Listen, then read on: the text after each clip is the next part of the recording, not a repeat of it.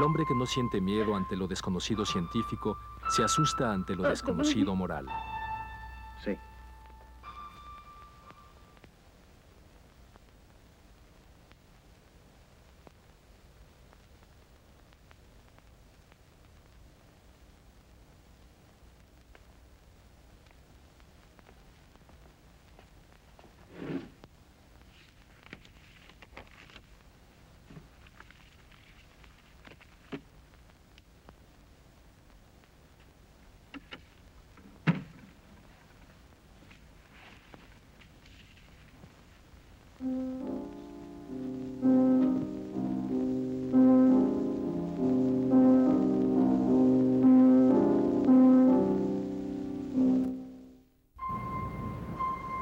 Imagina una pareja.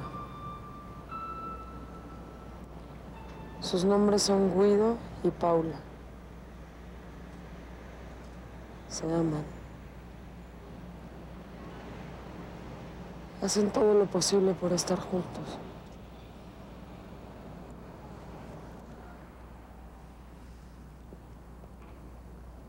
La vida los separa. Siete años después, vuelven a reunirse.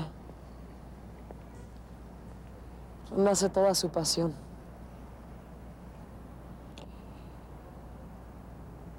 Y otra vez el destino los vuelve a separar.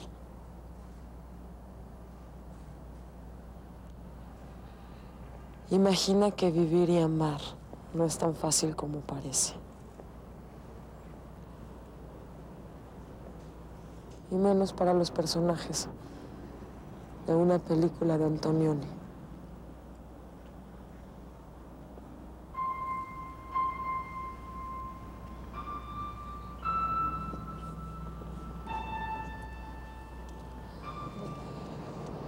Imagina Crónica de un amor,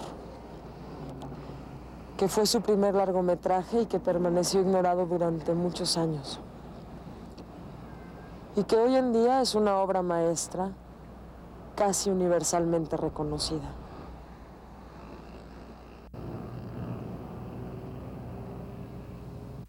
Michelangelo Antonioni nació en septiembre de 1912 en Ferrara, Italia. La experiencia que más ha contribuido a hacer de mí el realizador que soy es la del ambiente burgués del que salí y en el que he crecido. Aquel mundo contribuyó a que tuviera una predilección por ciertos temas, problemas, conflictos, sentimientos y psicología.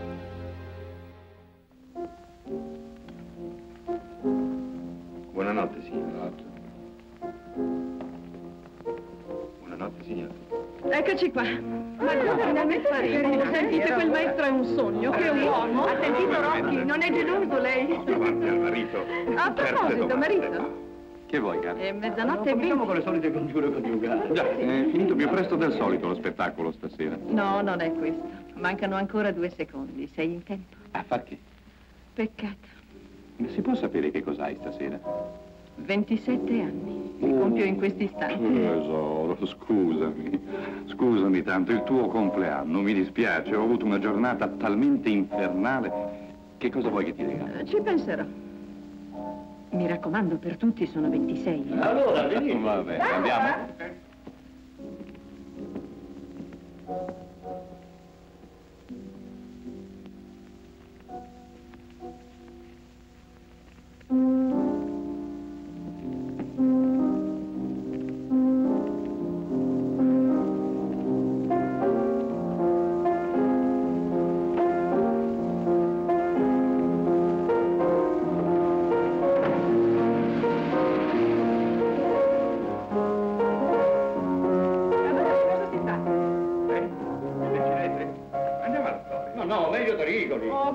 Aria, ragazzi. Facciamo un salto al piccolo bar. Eh, guarda per il piccolo Andiamo bar. al piccolo bar. E per lei, Paolo? Paolo, allora? Andiamo a casa. A casa. Scusami, non ne ho voglia. Ma come si fa con gli altri? Non mi sento bene. Servito un minuto fa stavi benissimo. Che scusa prendiamo? Che non sto bene, te l'ho detto. En la mayor parte de las películas, todo sucede en las palabras. Quiten el sonido y las películas se hacen totalmente incomprensibles.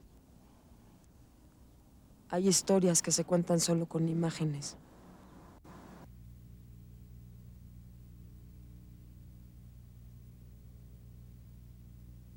En Crónica de un amor, la palabra no es la acción. Es un vehículo narrativo que tiene como efecto devolver su autonomía a la cámara.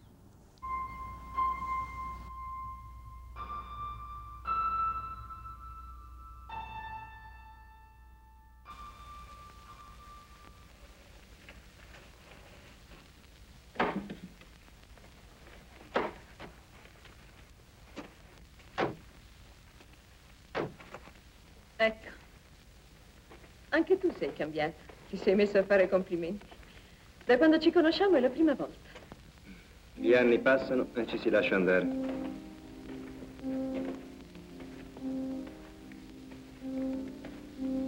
Ho visto subito che eri diversa. Forse gli occhi sono più scuri. E poi tutto. Sei più maturo. Per forza, con quello che si è passato.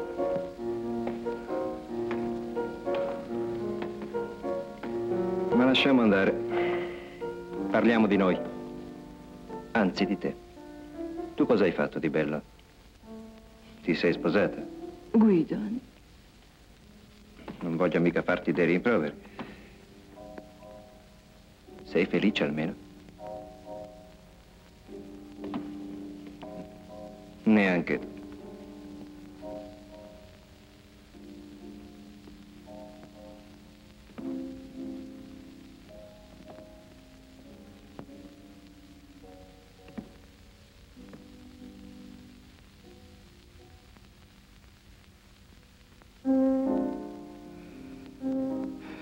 Guido, che è successo?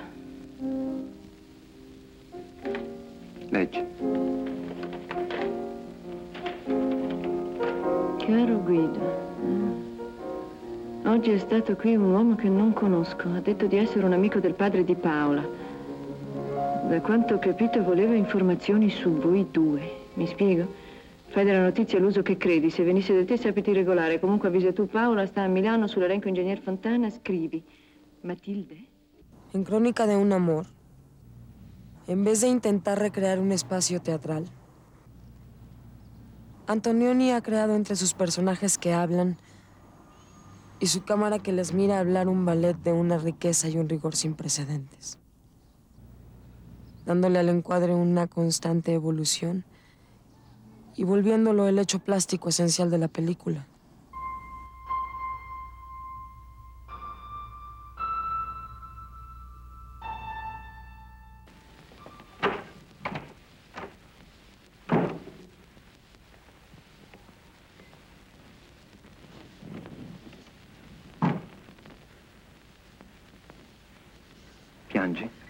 So, sto diventando nervosa. Qualche altra storia? Basta, Guido, non ce la faccio più. Sento che non ce la faccio.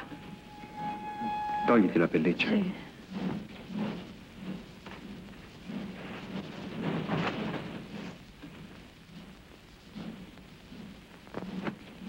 Oh, un po' di calma, un po' di gioia, senza pensare a niente. Come sarebbe bello.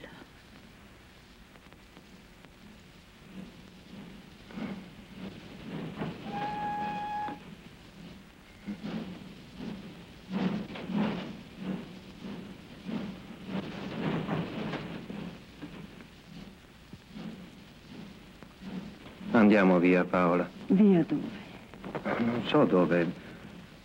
All'estero, in qualche altra città. E poi? Stiamo insieme, lavoriamo. Io lavoro e tu mi sei vicina, diventerò ricco. In che modo? Un modo qualunque. Con tanti imbecilli che riescono, perché non dovrei riuscire io che sono pronto a tutto? Sei pronto a cosa? A contentarti delle camere d'affitto? Ma è per te. E delle sigarette nazionali? Che gusto ci provi a umiliarmi? Ma no, Guido.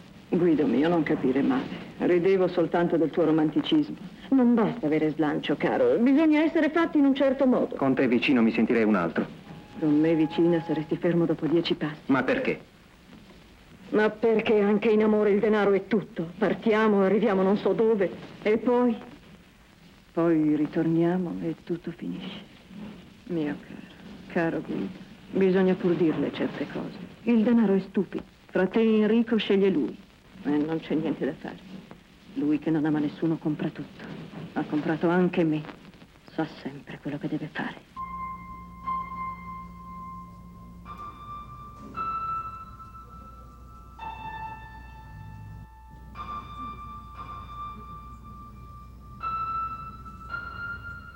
El gran reto de Antonioni consistió en quitar a la imagen cualquier función narrativa.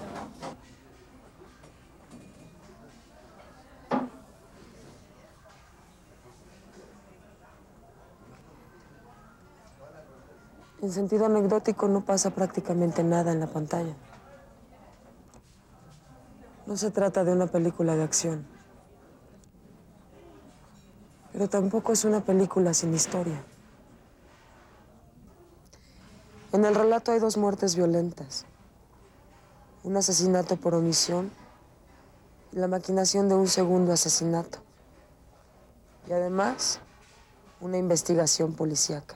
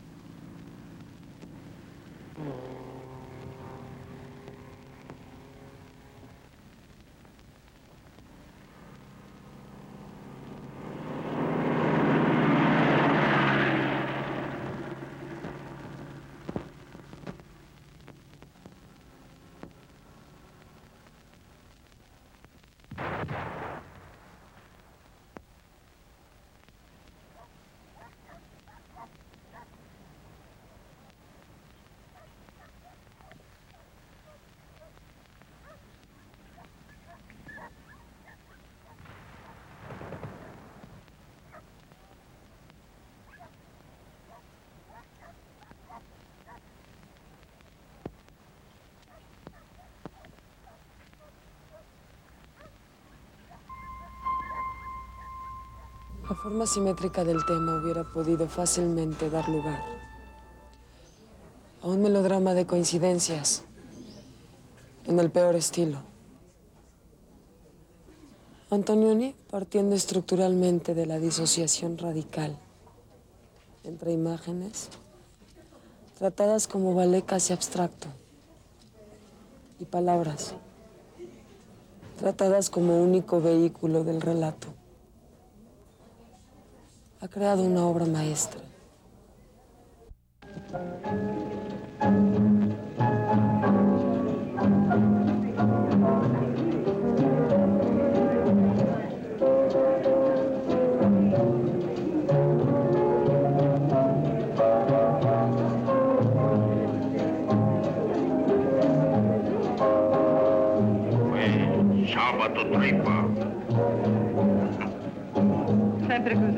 Lei per che città? Forse perché è così. Si ferma a Milano? Non so, dipende. Dal cuore? Che c'entra il cuore? Guardi là.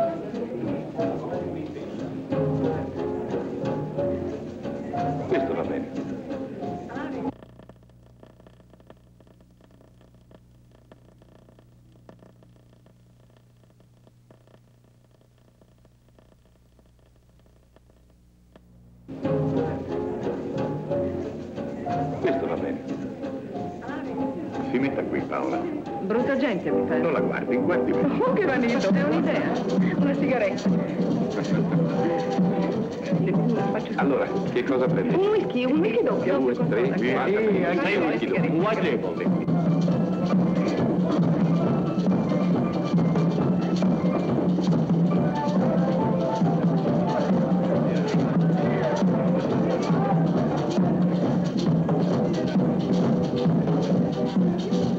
Lei non si stanca mai? Che ne direbbe se ce ne andassimo al tavolo? Ancora un po'.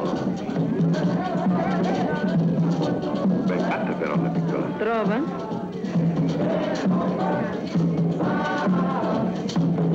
Finiamo questo, l'ultimo. Proprio l'ultimo? L'ultimo ballo, l'ultima ora, l'ultimo bacio. Brava, faccia pure la romantica. Mi tratta male anche lei? No, stia tranquilla. Andiamo a sedere. Antonioni ha sido más consciente que la mayoría de los directores en la forma que utiliza para cortar de una toma a otra. En ocasiones le da una función de ruptura. Y la manera de privilegiar un cambio de plano constituye uno de sus más notables logros.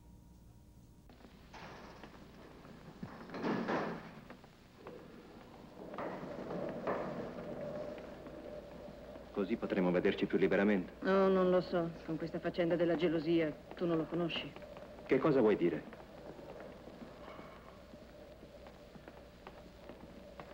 Che cosa vuoi dire? Non mi lascerà più in pace, è un tale egoista. Prima ti ho detto una bugia. Ieri sera ho dovuto sopportarlo. En la escena en la que Guido y Paula se refugian en una escalera de caracol, seguimos su ascensión en largos movimientos de grúa. Luego, en el momento de oírse un fuerte ruido fuera de cuadro del golpe de la puerta del elevador, interrumpen la pelea para inclinarse por encima del barandal, unidos en un angustioso recuerdo. Un cambio de toma nos muestra en un picado muy pronunciado el elevador que sube hacia la cámara. Esta toma es sentida como un plano subjetivo, visto por los dos amantes. Sin embargo, cuando la cámara sube con el elevador, constatamos que se halla del otro lado y que Guido y Paula están inclinados sobre el barandal, enfrente de la cámara y bastante lejos. Crónica de un amor se divide en 200 planos únicamente, la mayoría de los cuales son muy largos y nos permiten ver un grado de elaboración plástica absolutamente sin igual.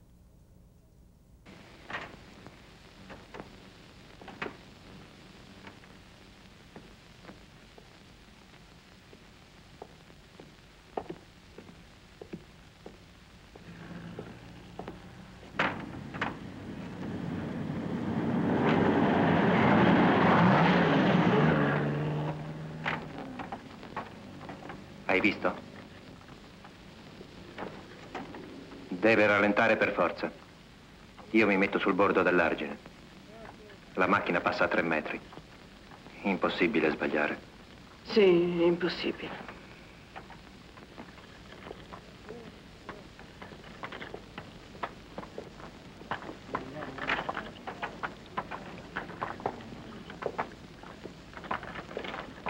Che aria buona qui. È già campagna.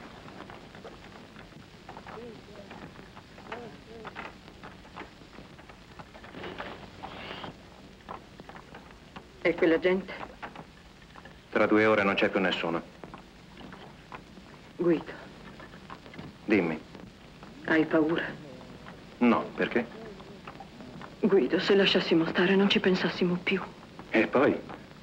Anche tu dicevi che non si può continuare così. Sì, ma Ma poco fa la tua voce era così triste. se credi che mi faccia piacere, E allora non farlo. lo sai bene che lo farò.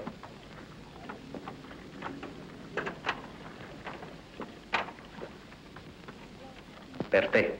Per me. Anche l'altra volta è stato per me. Da solo non avrei mai potuto. Allora la colpa è mia. Perché non hai aperto bocca quando hai visto che l'ascensore non c'era? Tu hai visto che non c'era. Lei no. Lei guardava verso di noi. E tu sei stato zitto. È per me che sei stato zitto? Ma faceva comodo anche a te.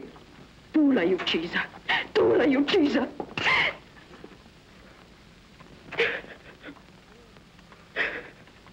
È questo che pensi quando mi abbracci? Io non lo penso. Eppure c'eri anche tu.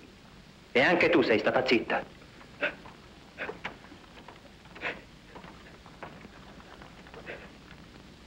Anche stasera saremo in due.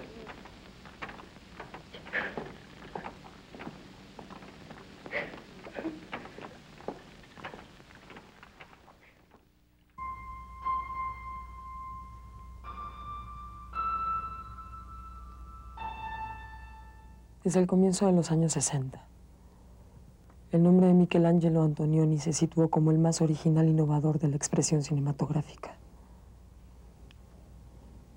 Como uno de los más importantes creadores del cine contemporáneo.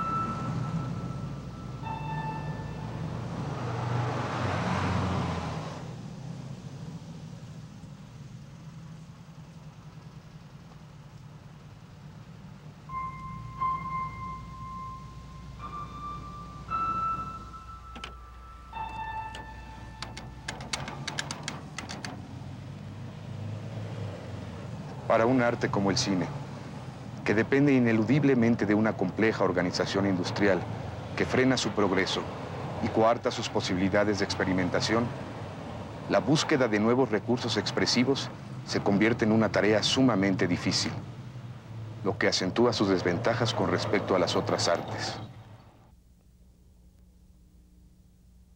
Desde Crónica de un Amor en 1950. La obra de Antonioni creció y con ella el cine. Le siguieron la aventura, la noche, el eclipse, el desierto rojo, el pasajero, exploraciones del alma humana, paisajes psicológicos, espejos en los que todos nos hemos visto reflejados.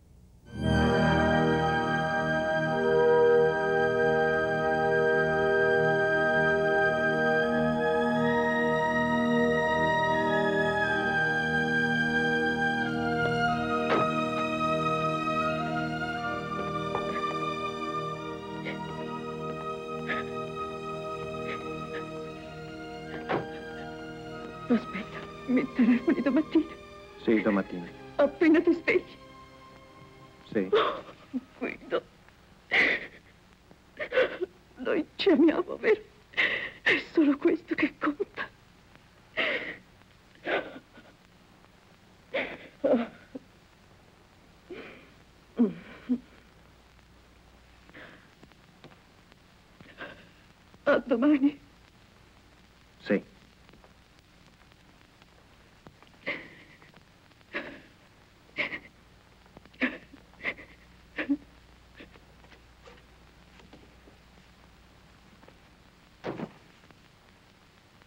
Allattazione. Thank